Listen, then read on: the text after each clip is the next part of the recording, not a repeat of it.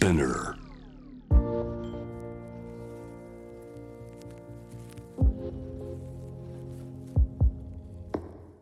藤原信也新東京漂流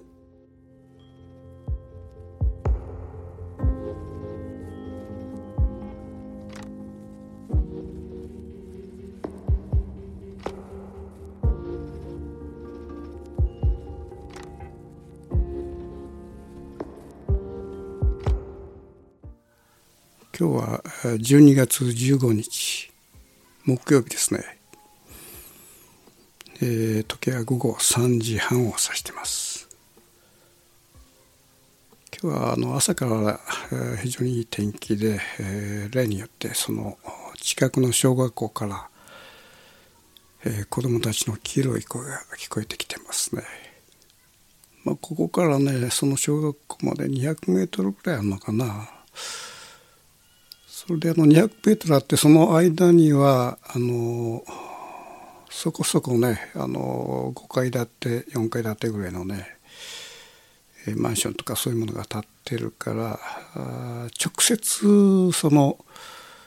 えー空間がつながってるんじゃないんだけども、まあ、それでもね結構ね子供の声の高いトーンっていうのは結構響いてね遠くまで届くんだよねこれ。ただまあこれ慣れるとねあの別にその気になるわけじゃなくて、まあ、こういうふうにねあのポッドキャストで録音してる時に最初はちょっと、えーこの雑音が困ったなという感じがあるんだけどもそれも一つのまあ風物詩のような形で、えーマイクにこう入ってきてると、まあ、そういうその子供の声なんだけども昨日だったかなあの長野のえある公園を閉鎖したするというその非常に反対にやってて、えーちょっともう一度もう一度まああのなんていうかな精査をし直すというそういうこうニュースっていうかな小さなニュースがあってですね。でこれ何かというとそのある公園があってその真横公園の周まあ真横ですよね。そこに,、ね、に住んでるそのご夫婦老夫婦がですね、まあ、この公園に、まあ、午後になるとわーっと子供たちがわーっと入出てきて、えーまあ、近くに幼稚園とかそういうのあるのかな。ものすごい騒ぎ始めると。そういうことでまあ奥さんの方がねいつもそのストレスでねまあこう困っているという状況が続いていたんだけども、まあ、ご主人がその定年になってねあの朝からずっとこう昼夜までずっとこう家にいるようになって確かにこの子供のねあの騒ぎ声っていうのが真横でねものすごい騒ぎを、まあ、妻はずっとこう耐えていったんだなということが分かってまあ申請を出したらしいんだよねこの何とかしてくれと。それでこれで廃止の方向という検討の中で近隣のねこの方たちが大反対にあったと。まあこれはすごく難しい問題だよね。まあ、実際にこの騒の当事者っていうのはもうこれ確かにねこのわずか遠くの200メートル離れたねこの小学校の声子供の声っていうのも結構ねあの朝の静かな時って相当響くんだよね。ましてや真横でしょう。真横でまあ何十人かのねまあ幼稚園児が走り回ってはしゃいでワイワイワイワイやり始めたらねこれ確かにこれねあのストレス溜まっちゃうよね。ただ子供の声がいかんというねこういうまあなんちゅうかなその言い方になっちゃうと、まあ、子供っていうのは善なるものという何らかのこう僕らの意識があるもんだからそういう善なるものがね発する声に対してイチャモンをつけるみたいなことになっちゃうから仮にそこでねそのなんかあの工事の騒音だとかねそんだったら別に構わないんだけども子供の声がうるさいという言い方になるとねこれまた、えー、その子供の声うるさいのは一体何なんだみたいになっちゃうっていうかな。ただまあ私はまあそのこういう子供の声聞いててね確かにこの真横で毎日、えー、子供が騒ぎ立てるその声に耐えていくっていうのは結構大変だと思うね。でその状況を知らない、まあ、親御さんたちが子供の遊ば遊ぶ場所を閉鎖するとは何事かみたいなねそういうまあ構図がまあ透けて見えるんだけどもまあこれねその隣公園の隣にね今日構えてる人の身になって考えてそこからねこの判断をすべきだということを僕思うわけよね。まあ、ちなみにあの子供の声っていうのはねすごくあの周波数が高いでしょう。でこれはねものすごく浸透していくんだよね。例えばあのコマーシャルなんかでもねこうそういうこう周波数の高い音っていうのはこうよく使われててなるべく人のこの耳を育て立てさせるような形のね周波数を使うことが多いらしいんだけどもまあそういう意味では子供は可愛いんだ可愛いんだけどもまあ最も耳に触る声をね発してるわけでこれが集団化してまあキンキンキンキンまあわーっとやり始めるとねおそらくこのまあその隣のね家に住んでる方ってのはどういうふうに耐えていたのかなという感じがねちょっとするわけですよね。ちょっとこの子供の話が出たついでにですね、えー、写真と、まあ、子供っていうか年齢っていうかなそういうものの話ちょっとしてみようかなと。というのはねこの今回あの世田谷美術館で開催されている私の写真展これはまああの書もあったり絵画もあるんだけどもこの大きさがねいきなりあの入り口に入ると3メートル四方のね蓮の花がドーンと出てくるんですよね。で入った時にこの3メートルの3メートルのこの蓮の花にバンとこう向かい合うというようなことになってまあそれ以降ずっとこう二百数十点の中でまちまちの大きさなのねこれ3メートル四方を最大として2メートル3メートル。まあ小さいのはねそうねまあ30センチ20センチくらいかな。だから30センチ四方スクエアから3メートル四方スクエアまでものすごいバラエティに富んださまざまなサイズのね写真が展示されてるわけですね。でこれ普通大体ねあの写真展というのは、えー、同じ大きさ例えばあの A3 なら A3 B2 なら B2A2 なら A2 くらいのその大きさにのものを一定の額に入れてそれでずっとこうまあある意味で作品を眺めるような形でずっと並べていくというのが大体まあ一般的な写真展のあり方なんですよね。特にねあの今回まあ僕は開口展とは言ってないんだけども写真家の開口展ということになるとですねその額のね、えー、要するに仕様というかあのグレードまでねみんな気にして額はこうでなきゃあかんとかね。プリントはこうでなきゃいかんとか。いろんなねまあ暗黙の縛りのようなものがあっていわゆる保守世界っていうかな。そういうその学仕様プリント仕様っていうのをカチッと決めてそこであのみんなに見せていくというそういうやり方がまああの解雇店のは一般的なあり方なんだけども。まあ当初これはねそういう方向というふうに考えてたんだけどもやっぱりねあの僕はねあんまり作品をこう見てくださいというような写真展ってあんまり好きじゃなくてですね。要するにこの空間その空間に入った時に、えー、私がその写真を撮った瞬間の体験というかな。あるいは旅をした体験というものを共有していただきたいと。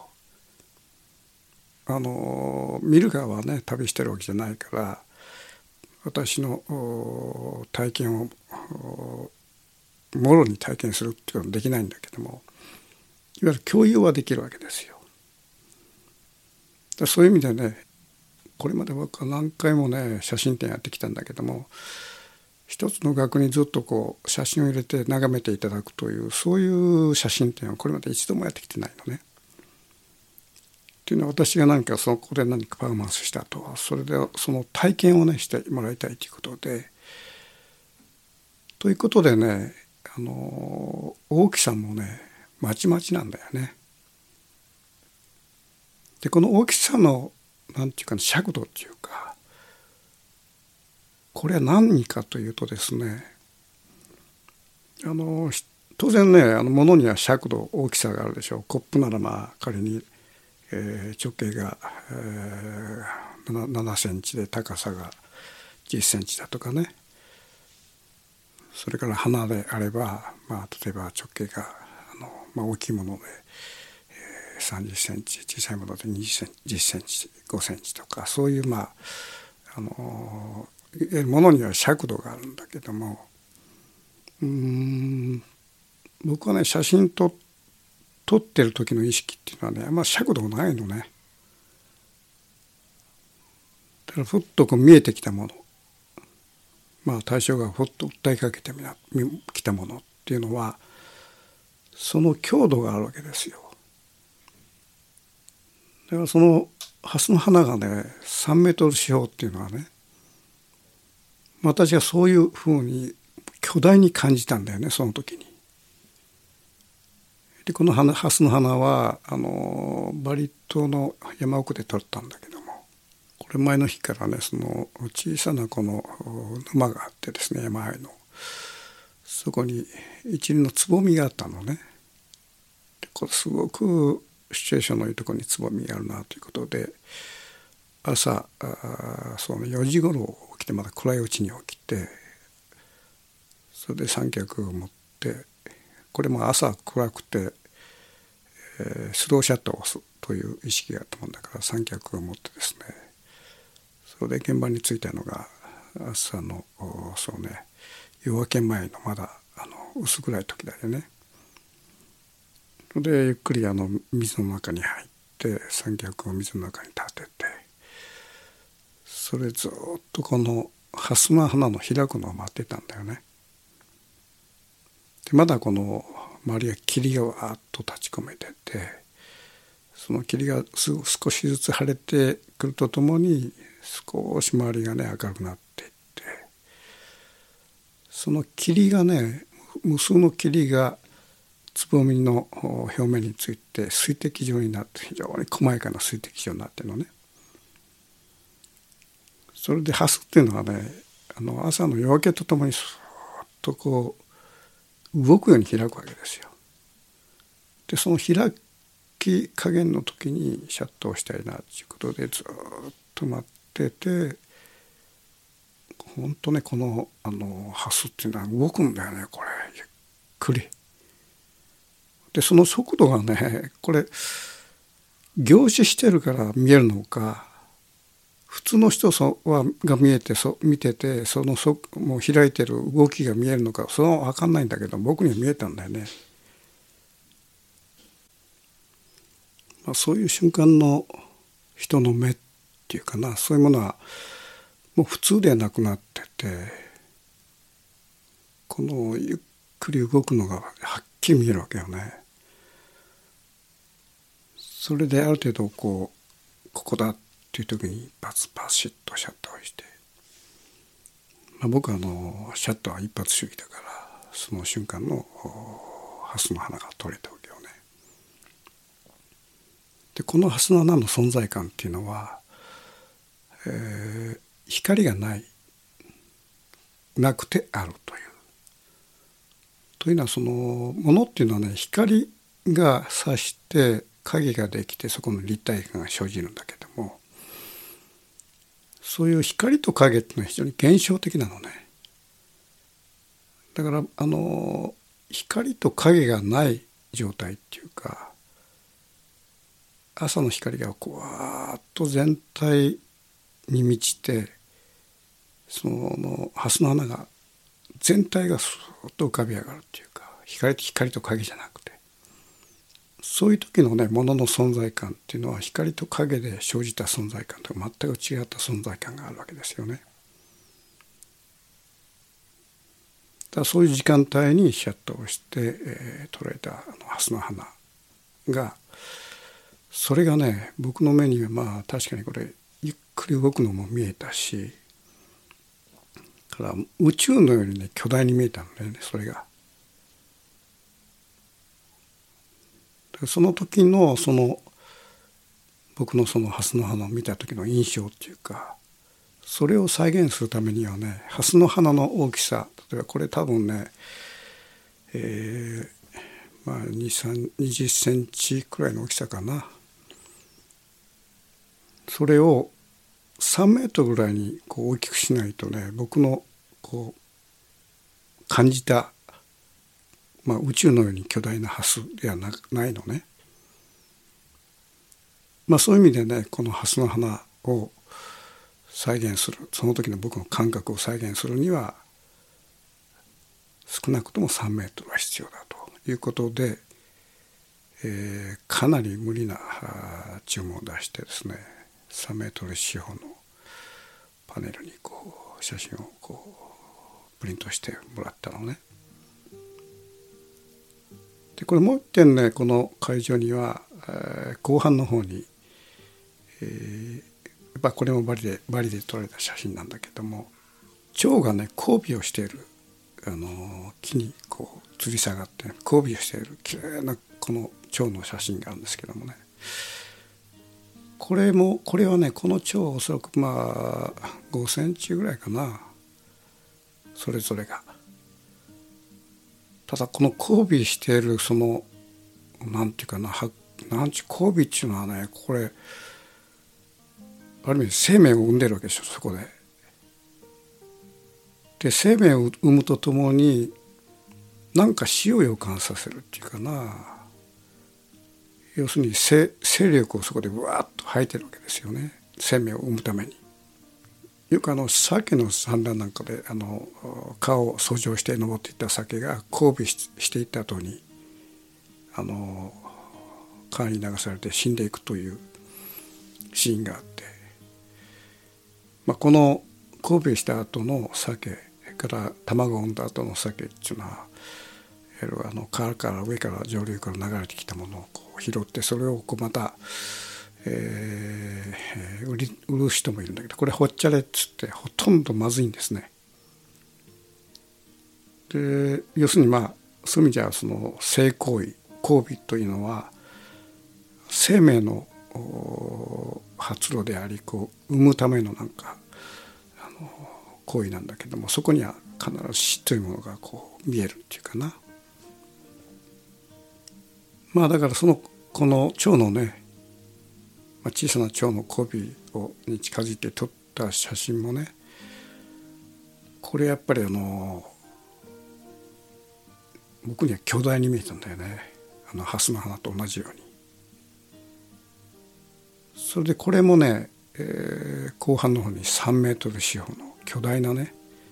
プリントに仕上げたんだよね。まあそういうね巨大な写真があるとともにすごい広い風景なんだけども30センチくらいの四方ぐらいのね写真に収まってる写真まあ風景もあるわけで。ただその風景はね巨大には見えず遠くに見えて小さく見えてそういうこう尺度だからこそふっとこうこっちの気持ちに入ってくるという。まあたと例えばねあの僕のえー、メメントモリの中にあるこんなところで死にたいと思う風景が目の前をよぎることがあるというこのこれはまあ韓国の朝鮮半島のねあの列車の車窓からふっとよぎるこの農村風景を撮った写真なんだけどもこれはねものすごい遠くに見えたんだよね。なんかこの黄泉の国のように遠くに見えたんだよね。この美しくてこうなんか切ない感じがあって。これはね巨大にはしたくない。なんかこう自分の目のこう尺度っていうかなこう3 4 0センチぐらいのこの四方において初めてこの僕が見た時の感覚が再現されるんだろう。だから大きいから重要小さいから重要でないということではなくてあくまで今回まあ3メートル四方から30センチ四方までのねあの写真がたくさんあるっていうのはさまざまな写真があるっていうのはこれは僕はその現場で感じた大きさなんだね。まあ、人間っていうのは社会的動物になるに従って物の尺度に縛られていくということがあるわけですね。赤ちゃんはねこれがないんですよ。いわゆる全能感を持った赤ちゃんっていうのはね。例えばコップ見て目の前のコップ見て巨大に見えてるかもしれないし、えー、人が目の前に来たら小さく見えてるかもしれないし、まあ、その人のその赤ちゃんの感受性によってねその大小っていうのは感じてるはずなんだよね。で僕のまあ、えー、写真をね撮ってる時のこの感覚っていうのはそその感覚に近いっていうかな。だその感覚で見たものの大きさそれをこの会場で、えー、再現することによってその僕が見た感覚そこで感じた世界一瞬の世界っていうものをね、まあ、そこで追体験共有するというそういう形にね、あの、したいと。ということはまあ会場に入って約数十点の写真をずっとこう見て大小ほんと小さいものから巨大ものまでずっとこう、まあ、巡礼のようにこう見ていくという形の中でえー、会場から出た時にはひょっとしたら僕の目になってるかもしれないんだよね。まあそうなるとねこれも成功でおそらくこの僕の目になって世界を見たということで会場を出た時におそらくそのその人のね意識は変わってるんじゃないかと。まああの全て変わってはないかもしれないけどどっかがねこうちょっとスイッチがこう変わってるんじゃないかっていう感じがね当然あるわけで、まあ、そうなるとねこの写真展は僕は成功してるというふうに感じるわけよね。あの作品をね客観視しながらゆっくり見て、うん、いい写真だなとかねそういう形じゃなくてまあ要するにこの空間ごと体験して僕のこの目になってしまって出た時にまあある意味でこの藤原信也を共有して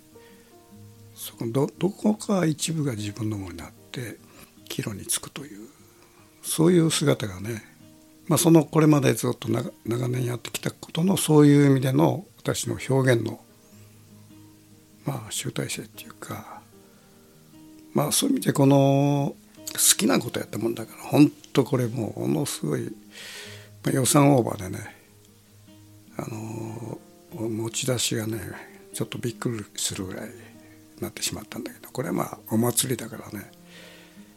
あの私のメンタルの共有をさせるためにはこういうことこれぐらいやらなきゃあかんということでねまあ相当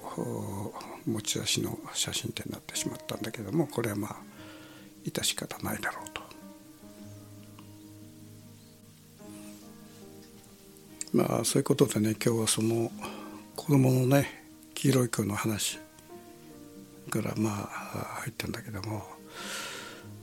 まあこの、うん、自分の中で失われた子供性っていうかなそういうものの目っていうかそういうものに帰っていくっていうのはある意味で至福体験であるわけでなんかこの会場を出た時になんかちょっと恋変わりがしたくらいのねそれぐらいの変化が生じればこの展覧会っていうのは成功だろうとそういうふうに思ってるわけですね。